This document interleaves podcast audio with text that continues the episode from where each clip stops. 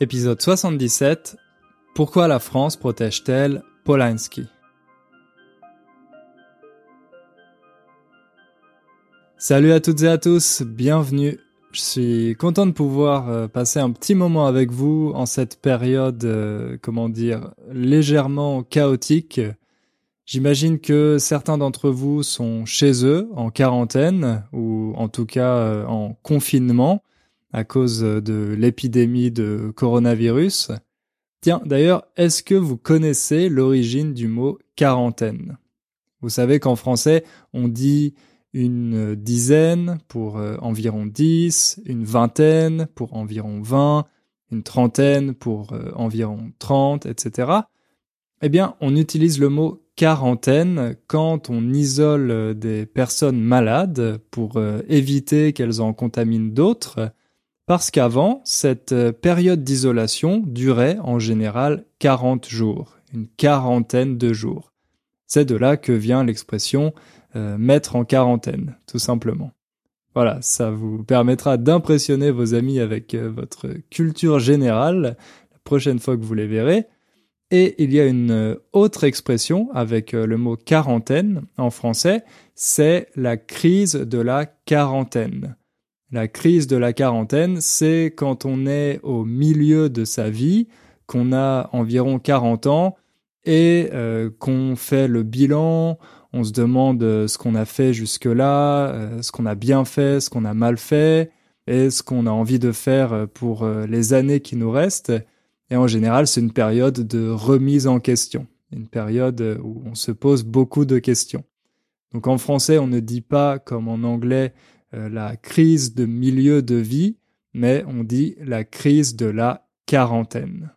Bref, j'ai une pensée pour tous ceux d'entre vous qui écoutent cet épisode en étant en quarantaine.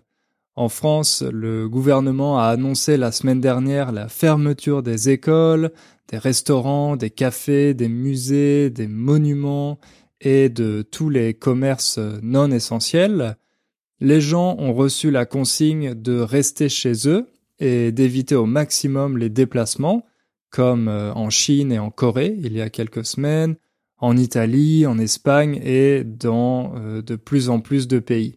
C'est le cas aussi euh, en Pologne. Moi, j'ai la chance de travailler à la maison, donc ça me demande pas trop d'efforts d'organisation, mais comme tout le monde, j'évite le plus possible de sortir dehors et euh, d'avoir des contacts avec euh, d'autres personnes. À l'heure où j'enregistre cet épisode, c'est l'Europe qui est l'épicentre de la maladie, donc chacun doit faire le maximum pour euh, ralentir la propagation du virus. Que vous viviez en Europe ou dans un autre pays touché par le Covid-19, J'espère que vous n'êtes pas tombé malade et euh, que vos proches vont bien. Je sais que vous êtes des gens intelligents et bien informés, donc euh, je suis sûr que vous faites le nécessaire pour vous protéger et surtout euh, protéger les autres. Et puis, il faut voir le bon côté des choses. Si, comme beaucoup d'Européens, vous êtes confinés à la maison, c'est l'occasion de passer du temps avec vos proches, de vous reposer un peu, ou de vous changer les idées en faisant du français, par exemple. C'est pour ça qu'on ne va pas parler du coronavirus dans la suite de cet épisode. Pour ça, et aussi parce que j'avais déjà commencé à travailler sur un autre sujet d'actualité il y a quelques semaines, avant l'épidémie, donc j'ai pas envie d'attendre trop longtemps avant de le publier. Mais avant de vous en parler, je vous propose d'écouter un message que m'a envoyé une auditrice du podcast. Bonjour Hugo, je m'appelle Manvita et j'habite aux États-Unis. J'étudie le français depuis six ans euh, et je voulais pratiquer mon français pendant les vacances d'été parce que je ne passe pas de cours français comme je le fais à l'université. Alors j'ai découvert votre podcast cet été et j'aime beaucoup les sujets que vous choisissez pour les épisodes, surtout quand vous racontez des histoires de vos expériences comme vos vacances en Thaïlande. Et si vous pouvez, j'aimerais entendre plus parler de vos autres voyages et vos expériences en apprenant l'anglais, si possible. Euh, aussi, je trouve que c'est très utile quand vous donnez des définitions, des mots un peu compliqués ou quand vous traduisez les expressions idiomatiques. Euh, donc, dans deux semaines, moi et ma famille, nous allons visiter Montréal et Québec. Et je n'ai jamais visité un pays francophone, donc j'ai hâte d'aller au Canada et utiliser mon français avec les Canadiens. Euh, et ce matin, j'essayais de réserver une chambre en français et je trouvais que la réceptionniste parlait beaucoup plus vite que j'avais imaginé. Euh, mais quand même, je suis enthousiaste pour visiter le Canada. Alors merci Hugo pour votre podcast et pour faire les tours en voiture un peu plus intéressants. Merci. Vous avez entendu que Manvita m'a envoyé son message l'été dernier, donc euh, ça vous donne une idée du retard que j'ai pris avec les épisodes. Manvita, je sais pas si tu écoutes toujours le podcast, mais si oui, merci pour ton message. J'espère que tes vacances à Montréal se sont bien passées et que cette expérience t'a motivé à continuer ton apprentissage du français. Il paraît que les Montréalais sont très sympas, donc je suis sûr que tu as été bien accueilli, d'autant plus que euh, tu parles très bien français. D'ailleurs, j'en profite pour corriger une petite erreur que j'entends souvent dans vos messages. Vous savez que c'est pas grave de faire des erreurs, ça fait partie de l'apprentissage. D'ailleurs, j'ai publié une vidéo la semaine dernière euh, à ce sujet sur YouTube. Le plus important, à mon avis, c'est de prendre confiance en vous c'est pour ça que je vous encourage à m'envoyer euh, des messages. Mais moi, je suis là pour vous aider à progresser, et ça, c'est une erreur euh, facile à corriger. D'ailleurs, Manvita n'a pas fait cette erreur. Elle a dit J'étudie le français depuis six ans. Ça, c'est la bonne façon de le dire. Le problème, c'est que vous dites parfois J'étudie le français il y a six ans ou J'ai étudié le français il y a six ans. Ça, ça signifie que vous avez appris le français avant, il y a six ans, et que vous avez arrêté, que vous n'apprenez plus le français maintenant.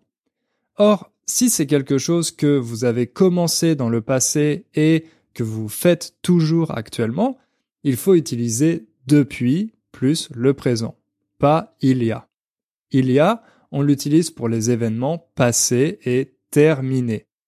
Si ça n'est pas clair pour vous, j'ai fait une vidéo sur les expressions de temps euh, l'année dernière. Vous pouvez la trouver euh, sur ma chaîne YouTube. Bref, c'était juste un petit détail sur lequel je voulais attirer votre attention. Et Manvita, tu n'as pas fait cette erreur, donc bravo.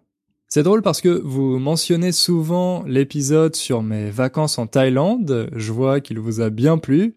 J'ai pas encore de vacances euh, prévues cette année, à part euh, une semaine dans le sud de la France, fin juillet, pour euh, assister au mariage de deux de mes amis. Mais sinon, rien d'aussi exotique que la Thaïlande. Et de toute façon, vu la situation actuelle, c'est pas le moment de penser au voyage.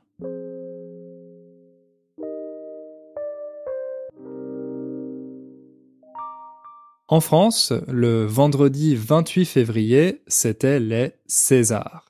Les Césars, c'est la version française des Oscars, une grande cérémonie qui a lieu chaque année pour récompenser les meilleurs films français. Le grand vainqueur de 2020, ça a été euh, Les Misérables, un film qui parle des relations entre la police et les jeunes d'une banlieue parisienne.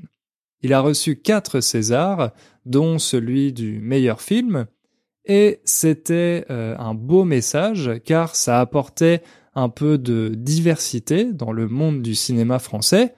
D'habitude, on voit rarement des personnes de couleur monter sur euh, la scène des Césars, tout comme euh, avec les Oscars aux États-Unis d'ailleurs. Mais malheureusement, il y a un autre événement qui a marqué la soirée et qui a éclipsé la victoire des Misérables, ce soir-là, Roman Polanski a lui aussi été récompensé. Il a reçu le César du meilleur réalisateur. Ah oui, attention, en français, on appelle l'auteur d'un film le réalisateur, pas le directeur. Un directeur, c'est plutôt pour une entreprise ou euh, une organisation, mais pour un film, on dit un réalisateur. Et si c'est une femme, comment on l'appelle? Une réalisatrice. C'est comme pour acteur, actrice. Le problème avec cette récompense, c'est que, comme vous le savez sûrement, Roman Polanski est accusé d'avoir violé une mineure aux États-Unis dans les années 70 et d'avoir ensuite échappé à la justice américaine. Violer, c'est un verbe qui signifie forcer quelqu'un à avoir une relation sexuelle. Or, depuis cette affaire, d'autres actrices ont elles aussi dénoncé le réalisateur franco-polonais pour euh, des actes similaires. Alors, comment est-il possible qu'aux États-Unis, Polanski risque la prison alors qu'en France, il continue d'être célébré et protégé? Est-ce qu'on est face à une simple question de procédure judiciaire ou bien est-ce qu'il s'agit d'un enjeu moral plutôt que légal? Je vous rassure, on va pas faire le procès de Polanski dans cet épisode, ça dépasserait largement mes compétences vu que je suis pas juge d'instruction. Non, nous, on va plutôt s'intéresser à la dimension culturelle de cette affaire pour essayer de mieux comprendre la société française.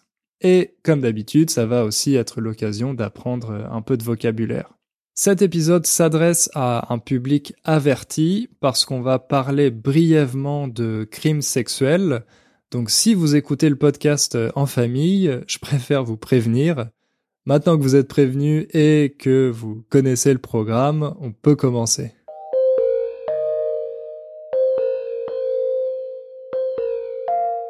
On va commencer par remettre les choses dans leur contexte en rappelant les faits.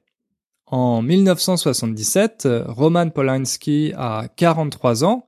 C'est déjà un réalisateur mondialement célèbre, notamment grâce à son film Rosemary's Baby. Cette année-là, le 10 mars, il a une séance photo pour le magazine Vogue avec une jeune fille de 13 ans, Samantha Gailey. Pendant la séance, il lui offre euh, du champagne, de la drogue et il euh, finit par la violer. Samantha raconte à sa mère ce qui s'est passé et la famille porte plainte contre Polanski. Porter plainte, ça veut dire demander l'intervention de la justice contre quelqu'un, attaquer quelqu'un en justice, porter plainte. Le procès contre Polanski commence le 15 avril 1977 et le réalisateur plaide d'abord non coupable. Il affirme que la jeune Samantha Gailey était consentante, mais quelques jours plus tard, il change de stratégie et plaide coupable de détournement de mineurs, un crime moins grave que le viol. Il conclut un accord avec les parents de Samantha Gailey qui veulent éviter un procès public à leur fille, ce qui arrange bien Polanski comme vous pouvez l'imaginer. Le réalisateur est d'abord condamné à trois mois de prison, mais il est libéré après seulement un mois et demi pour euh, bonne conduite. Sauf que l'opinion publique aux États-Unis est scandalisée par cette affaire et euh, par la faiblesse de la sanction. Du coup, le juge chargé de l'affaire change d'avis. Il décide de renvoyer Polanski en prison, cette fois pour une durée indéterminée, qui pouvait théoriquement aller jusqu'à 50 ans. Polanski trouve euh, cette nouvelle sanction injuste et il décide d'y échapper en quittant définitivement les États-Unis pour s'installer à Paris, vu qu'il a la double nationalité française et polonaise. Depuis cet événement, les États-Unis demandent l'extradition de Polanski, mais la France refuse d'extrader ses citoyens donc le réalisateur continue d'y vivre tranquillement, de faire des films, de répondre à des interviews et euh, de gagner des récompenses dans des festivals de cinéma. Ça, c'est pas une exception française. Il est très rare qu'un État accepte d'extrader un de ses citoyens. D'ailleurs, les autorités américaines ont fait d'autres demandes d'extradition dans euh, les pays où Polanski s'est rendu, la Pologne, le Royaume-Uni, l'Allemagne, le Canada, le Brésil, etc. Mais ces demandes n'ont jamais abouti. Elles n'ont jamais donné de euh, résultats. Dans les années 90, le réalisateur a envoyé une lettre d'excuse à Samantha Gailey et il lui a versé 200 000 dollars. Après ça, elle a déclaré publiquement qu'elle le pardonnait et qu'elle voulait que les poursuites judiciaires s'arrêtent. Mais le nouveau juge chargé de l'affaire a refusé d'abandonner le procès et il demande toujours le retour de Polanski aux États-Unis pour qu'il soit jugé. L'histoire aurait pu s'arrêter là, sauf que d'autres femmes ont pris la parole dans les médias depuis 2010 pour accuser Polanski d'agressions sexuelles similaires à celles qu'il a fait subir à Samantha Gailey. Néanmoins, elles n'ont pas porté plainte vu qu'il s'agissait de faits encore plus anciens que euh, l'affaire Gailey. La dernière victime qui s'est exprimée, c'est une photographe française, Valentine Monnier. Elle a écrit un texte publié dans le journal Le Parisien le 8 novembre 2019 dans lequel elle dit qu'elle a été violée par Roman Polanski en 1975 quand elle avait 18 ans. Du coup, aujourd'hui, l'opinion publique est divisée en deux camps. D'un côté, il y a ceux qui veulent que Polanski soit jugé aux États-Unis et qu'il arrête de faire des films. De l'autre, il y a ceux qui pensent qu'il est victime de persécutions judiciaires, notamment à cause de sa célébrité, et qu'il faut le pardonner comme l'a fait Samantha Gailey. Résultat, Polanski continue de faire des films et de gagner des récompenses, comme par exemple l'Oscar du meilleur réalisateur en 2003 pour son film Le pianiste, mais souvent il n'assiste pas à la cérémonie car il a peur des poursuites judiciaires et de la pression de certaines organisations féministes qui appellent à le boycotter, il est vu à la fois comme un génie du cinéma et comme un monstre qui se croit au-dessus des lois. Et cette division de l'opinion publique est particulièrement visible en France, puisque c'est là que Polanski vit et qu'il réalise la plupart de ses films. Mais pourquoi les autorités françaises ne l'envoient-elles pas aux États-Unis pour qu'il soit jugé? Bien sûr, comme je vous l'ai dit, il y a la protection légale. La France protège ses citoyens, elle ne les extrate pas, mais peut-être aussi que les Français jugent ce genre de crimes sexuels moins graves que les Américains. En France, on dit souvent que les Américains sont très prudes sur euh, la question de la sexualité, qu'il y a une forme de puritanisme dans les médias, par exemple, au contraire, on pense que nous, les Français, on a une sexualité plus libérée ou libertine, qu'on parle de ces choses sans tabou. Par exemple, on n'est pas spécialement choqué quand on apprend que notre président a une maîtresse. Ça a été le cas il y a quelques années avec euh, François Hollande, et il n'y a pas vraiment eu de conséquences euh, sur sa présidence. Mais aux États-Unis et dans d'autres pays, quand ce genre d'affaires se produit, c'est immédiatement un scandale d'État et le responsable est obligé de démissionner, de quitter son poste. Cette différence d'attitude était très visible au moment du mouvement MeToo. Bien sûr, beaucoup de Françaises y ont participé, surtout euh, sur les réseaux sociaux, mais d'autres ont préféré dire que ce mouvement allait trop loin. Par exemple, la comédienne Catherine Deneuve elle a co-signé un texte dans lequel elle affirme que les hommes doivent conserver leur liberté d'importuner. Importuner, c'est un verbe synonyme de déranger. Par exemple, quand vous êtes en train de faire quelque chose d'important et que quelqu'un vous interrompt, il vous importune, il vous dérange. Dans les rues des grandes villes françaises, les femmes sont souvent importunées par des hommes qui veulent les séduire, entre guillemets. Ils leur demandent leur numéro de téléphone, ils leur font euh, des compliments qui se transforment vite en insultes si euh, la femme refuse euh, leurs avances. Eh bien, Catherine Deneuve et celles qui ont signé ce texte considèrent que ça fait partie de la séduction à la française et que les hommes doivent garder cette liberté d'importuner les femmes. Mais il faut relativiser, autrement dit, il faut mettre les choses en perspective. Il faut relativiser parce que Catherine Deneuve n'est pas vraiment représentative de la française moyenne. D'ailleurs, elle a été très critiquée pour euh, cette prise de position, notamment par la génération des jeunes actrices qui sont plus sensibles à ces questions. Donc aujourd'hui, cette vision euh, médiévale de la séduction, j'ai pas l'impression qu'elle soit partagée par euh, beaucoup de Françaises. Bref, cette différence culturelle quant à la vision de la sexualité, je pense qu'elle est assez marginale dans cette affaire. Il y a une autre raison qui me semble plus pertinente pour expliquer pourquoi la France continue de protéger Polanski, c'est son statut de réalisateur mondialement connu.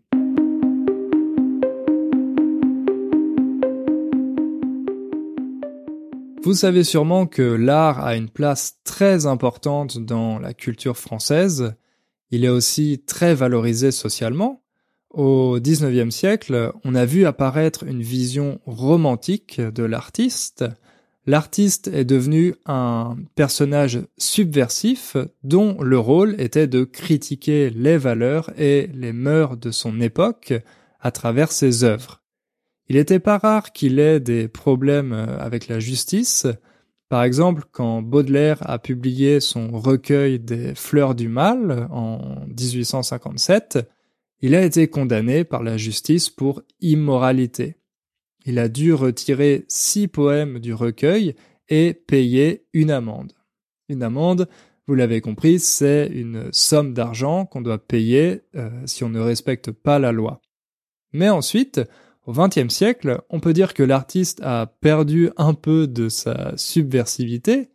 En tout cas, la société et les autorités publiques ont été de plus en plus bienveillante, de plus en plus clémente avec euh, les artistes, d'autant plus que pendant toute la première moitié du XXe siècle, Paris était la capitale mondiale de l'art. Si bien qu'aujourd'hui, il est rare qu'un artiste soit condamné en justice à cause de ses œuvres, en tout cas dans les pays occidentaux, les pays de l'Ouest. Au contraire, il y a même une forme de sacralisation de son statut, L'artiste doit avoir une liberté d'expression totale dans ses œuvres et inconsciemment, on pense que cette liberté doit s'étendre à sa vie privée.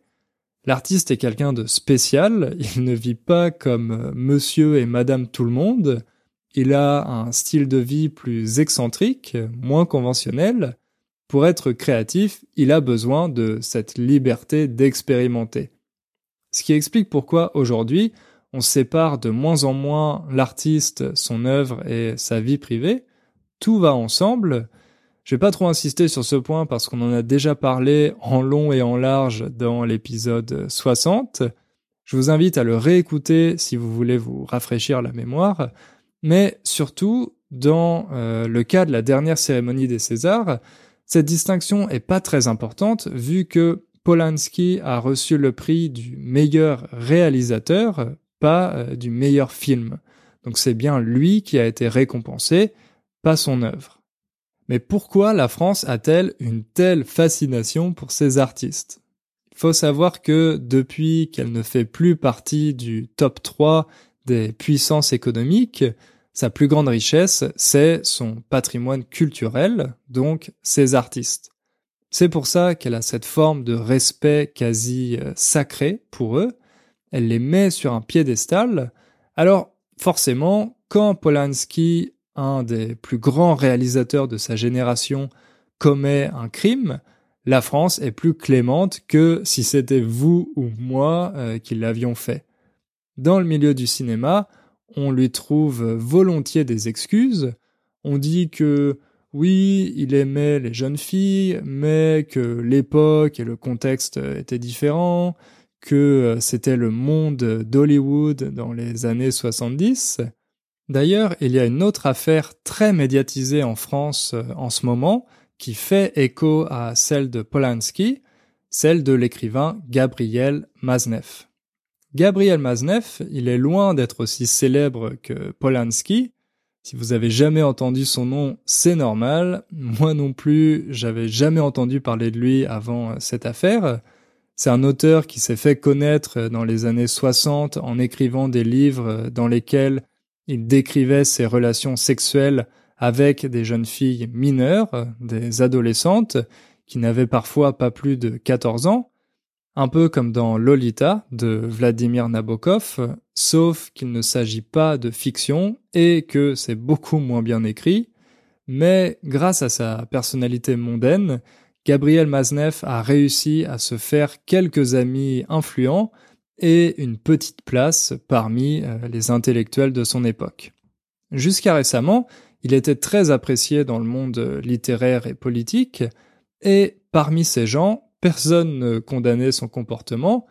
Il ne disait pas euh, Gabriel Maznev est un pédophile, mais Gabriel Maznev est un séducteur qui aime les jeunes filles. C'est un professeur d'éducation sexuelle. Exactement comme avec Polanski. On le voit très bien dans un extrait d'une émission de télé qui date de 1990, une émission littéraire où Gabriel Maznev était invité pour euh, faire la promotion de son dernier livre. Dans cet extrait, Gabriel Maznev parle de sa préférence pour les jeunes filles sans aucun complexe et ça amuse tout le monde sur le plateau. Il y a une seule invitée que ça choque et qui a le courage de prendre la parole, une journaliste québécoise qui s'appelle Denise Bombardier. Gabriel Matzneff, qui est en face de vous, s'il y a un vrai, véritable professeur quand même d'éducation sexuelle, c'est quand même, euh, c'est quand même Gabriel Matzneff parce que euh, il donne volontiers des cours et en payant de, de sa personne. Moi, je crois que je, je, vis actuellement sur une autre planète. Moi, Monsieur Matzneff me semble pitoyable.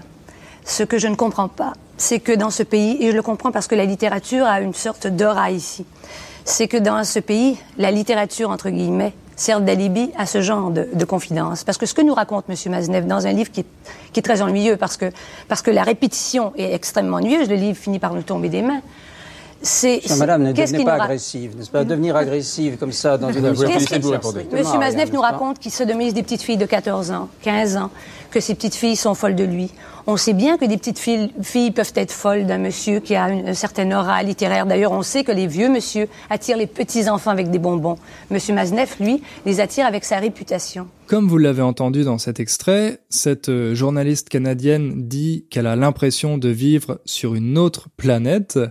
Il faut croire qu'à cette époque-là, euh, au début des années 90, le Canada était en avance sur la France sur euh, ces questions-là, parce que, comme elle le dit, en France, la littérature a une certaine aura, un certain prestige, qui permet aux auteurs d'écrire tout ce qu'ils veulent sans risquer d'être attaqués.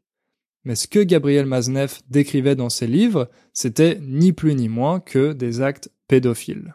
Si vous voulez voir cet extrait assez euh, surréaliste et la réaction de Gabriel Maznev euh, face à cette journaliste, je vais mettre le lien dans la description de l'épisode.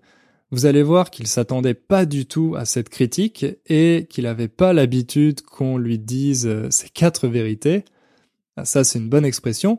Dire ces quatre vérités à quelqu'un, ça signifie tout simplement qu'on dit à cette personne tout ce qu'on pense d'elle même si ce sont des choses qui vont pas lui faire plaisir. Dire ces quatre vérités à quelqu'un. Bref, l'année dernière, une des victimes de Gabriel Maznev a publié un livre dans lequel elle raconte sa relation avec lui alors qu'elle avait seulement 14 ans. Et là, l'attitude vis-à-vis de l'auteur a radicalement changé. Une enquête a été ouverte contre lui, ainsi qu'un procès pour euh, apologie de la pédophilie, plusieurs maisons d'édition ont immédiatement annoncé qu'elles arrêteraient de publier ses œuvres. Ce qui est bizarre, c'est que ce livre ne nous a rien appris de nouveau sur euh, Maznev, il ne s'en cachait pas, au contraire, ça faisait déjà plus de 50 ans qu'il racontait ses aventures euh, dans ses livres. Oui, mais le contexte a changé. Depuis le mouvement MeToo, les mœurs ont évolué des actes ou des comportements qui étaient tolérés dans certains milieux, sur lesquels euh, on fermait les yeux, sont à présent condamnés. Aujourd'hui, même si vous êtes un grand artiste, vous n'êtes plus protégé par votre aura. Au contraire, même si euh, vous êtes sous le feu des projecteurs, il y a plus de chances que les médias s'intéressent à vos affaires. C'est le cas avec Polanski il ne bénéficie plus de la même clémence qu'avant. Par exemple, il y a trois ans, en 2017, l'Académie des Césars voulait qu'il préside la cérémonie, Mais ce choix a provoqué un tollé. Un tollé, c'est un grand mouvement de protestation et euh, d'indignation. Il arrive qu'une décision politique euh, provoque un tollé, autrement dit qu'elle soit très critiquée. Donc, suite à ce choix de l'Académie des Césars, il y a eu un énorme tollé, notamment parmi les associations féministes. Face à cette indignation, Polanski a finalement décliné la proposition de l'Académie. Mais l'Académie n'a pas renoncé à son intention de l'honorer, bien au contraire, car, comme je vous l'ai dit, cette année, en 2020, Polanski a reçu le César du meilleur réalisateur. Et Ironie de l'histoire, il a été récompensé pour un film sur l'affaire Dreyfus. L'affaire Dreyfus, c'était une terrible erreur judiciaire et un grand scandale politique, donc on peut penser que Polanski n'a pas choisi ce sujet par hasard, non pas parce qu'il a des origines juives, lui aussi, mais parce qu'il se considère comme une victime du système judiciaire, il a donc profité du film pour faire un parallèle avec euh, son histoire personnelle, un parallèle que beaucoup de personnes ont trouvé indécent.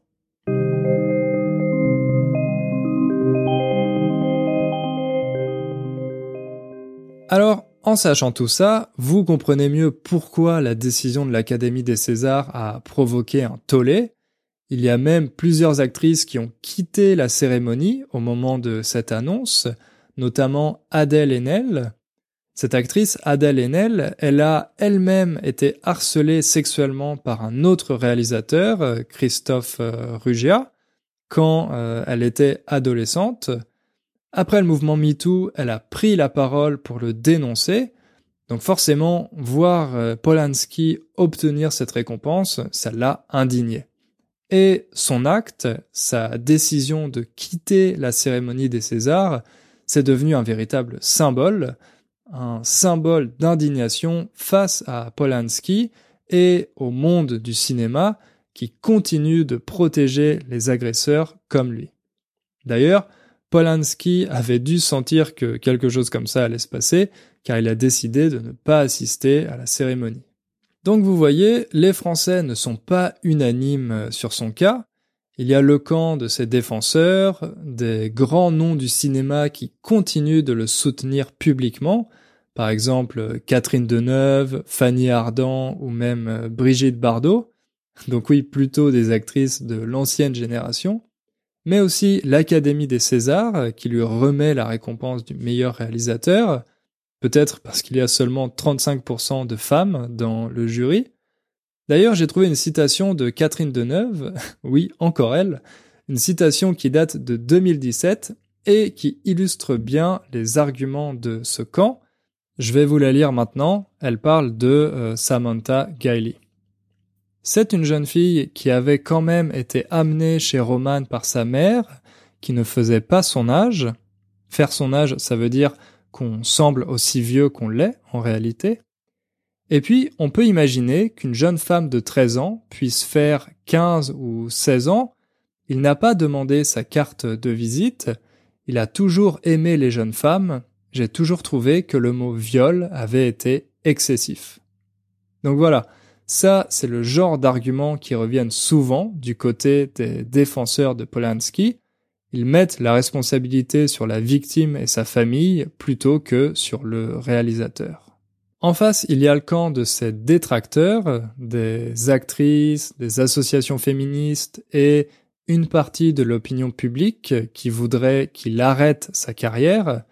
Depuis quelques années, il y a systématiquement des associations féministes qui viennent manifester devant les cinémas quand il sort euh, un nouveau film. D'ailleurs, même si son dernier film avait un gros budget et un casting de stars, il a eu un succès très modéré. C'est un peu comme euh, ce qui se passe aux États-Unis avec euh, Woody Allen. Et la situation continue d'empirer pour euh, Polanski, de se dégrader, parce que récemment, il est tombé sur un adversaire féroce, Virginie Despentes. Virginie Despentes, c'est une des écrivaines les plus vendues dans l'Hexagone. Par exemple, elle a écrit une trilogie intitulée Vernon Subutex, qui est vraiment géniale. Mais en plus d'être écrivaine, Virginie Despentes est aussi une auteure très engagée dans euh, la cause féministe. Donc, après cette cérémonie des Césars, elle a publié une tribune dans le journal Libération. Une tribune, c'est un article écrit par un invité qui ne fait pas partie de la rédaction du journal. En général, ce sont des articles plutôt engagés dans lesquels l'auteur défend un certain point de vue. Et cette tribune de Virginie Despentes, elle a eu un fort écho dans le paysage médiatique, elle a été très commentée. Elle s'intitule Désormais, on se lève et on se barre. Désormais, ça veut dire euh, à partir de maintenant. Maintenant et dans le futur. Le verbe se lever, vous le connaissez. Le matin, on se lève, on quitte son lit, mais euh, on peut aussi se lever de sa chaise ou euh, de son fauteuil. Et se barrer, c'est un verbe familier qui signifie partir.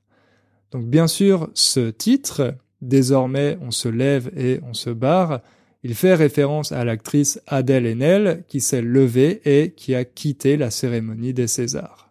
Dans sa tribune, Virginie Despentes appelle toutes les victimes à faire la même chose, à ne plus accepter docilement la situation, à montrer ouvertement leur désaccord. Mais ce qui est vraiment intéressant dans cette tribune, c'est que Virginie Despentes prend du recul pour analyser la société française dans son ensemble, pas juste l'affaire Polanski. Et pour elle, le vrai problème, ce sont les puissants, ceux qui sont au pouvoir, ceux qui ont réuni un budget de 25 millions d'euros pour permettre à Polanski de faire son film sur l'affaire Dreyfus et qui l'ont récompensé avec le César du meilleur réalisateur. Selon elle, les Césars ont été l'occasion pour les puissants de montrer une fois de plus qu'ils font ce qu'ils veulent. S'ils veulent faire gagner Polanski malgré tous les scandales, en ignorant le mouvement MeToo et la colère des victimes, ils peuvent le faire. Et en plus, tout le monde est forcé d'applaudir. Pour Virginie Despentes, c'est la même chose qu'avec les Gilets jaunes. Les puissants ont utilisé la violence de la police et des médias pour mettre un terme à ce mouvement qui les dérangeait, tout en refusant d'écouter les problèmes de ces personnes. C'est la même chose avec le gouvernement qui fait passer des lois en force, même quand l'opinion publique y est largement défavorable. Si vous voulez lire cette tribune en entier, je vais mettre le lien dans la description, je préfère vous prévenir que Virginie Despentes a un style assez cru, assez direct, euh, parfois vulgaire, donc si c'est le genre de choses qui vous choque, il vaut mieux euh, éviter de la lire. Au final, ce que dit Virginie Despentes, c'est que toutes ces affaires, Polanski, les Gilets jaunes, etc., ce sont toujours des enjeux de pouvoir. Les puissants veulent affirmer leur domination totale sur le reste de la société. C'est une analyse qui peut sembler un peu caricaturale, euh, exagérée, mais c'est un sentiment qui est de plus en plus partagé par euh, une grande partie des Français. C'est un sentiment d'injustice face à l'impunité des puissants, qui euh, payent moins d'impôts que les autres grâce à l'optimisation fiscale, se sentent au-dessus des lois et qui reçoivent toutes les récompenses parce que les autres ceux qui ne font pas partie de leur groupe, eh bien, ils ne sont même pas nominés. Et puis, il y a aussi un autre sentiment, celui de l'impuissance. L'impuissance, vous avez compris, c'est le contraire de euh, la puissance. Quand on a l'impression qu'on ne peut rien faire pour changer la situation. Certains Français ont ce sentiment d'impuissance face euh, au pouvoir politique et économique, ils ne trouvent pas de solution pour euh, faire entendre leurs revendications, leurs euh, demandes. C'est pour ces raisons que la tribune de Dépente a été tellement partagée sur les réseaux sociaux.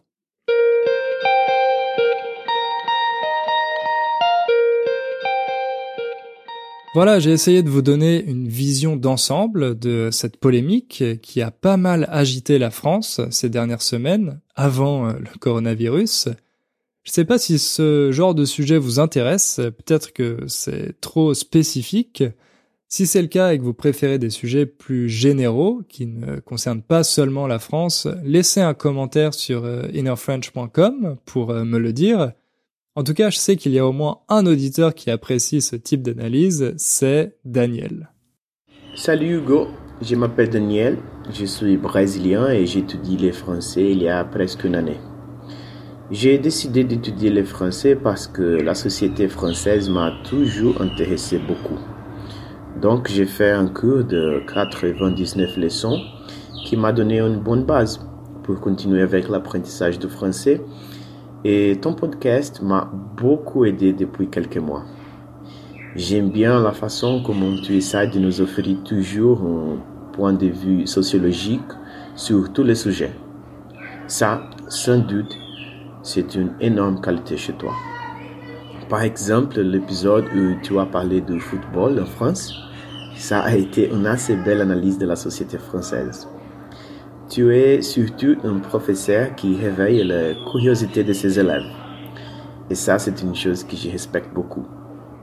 Donc, je vais finaliser ce message avec une demande. Est-ce que tu peux faire un épisode sur les moments politiques du Brésil? Merci beaucoup pour tout ce que tu as déjà fait et un bon courage. Au revoir.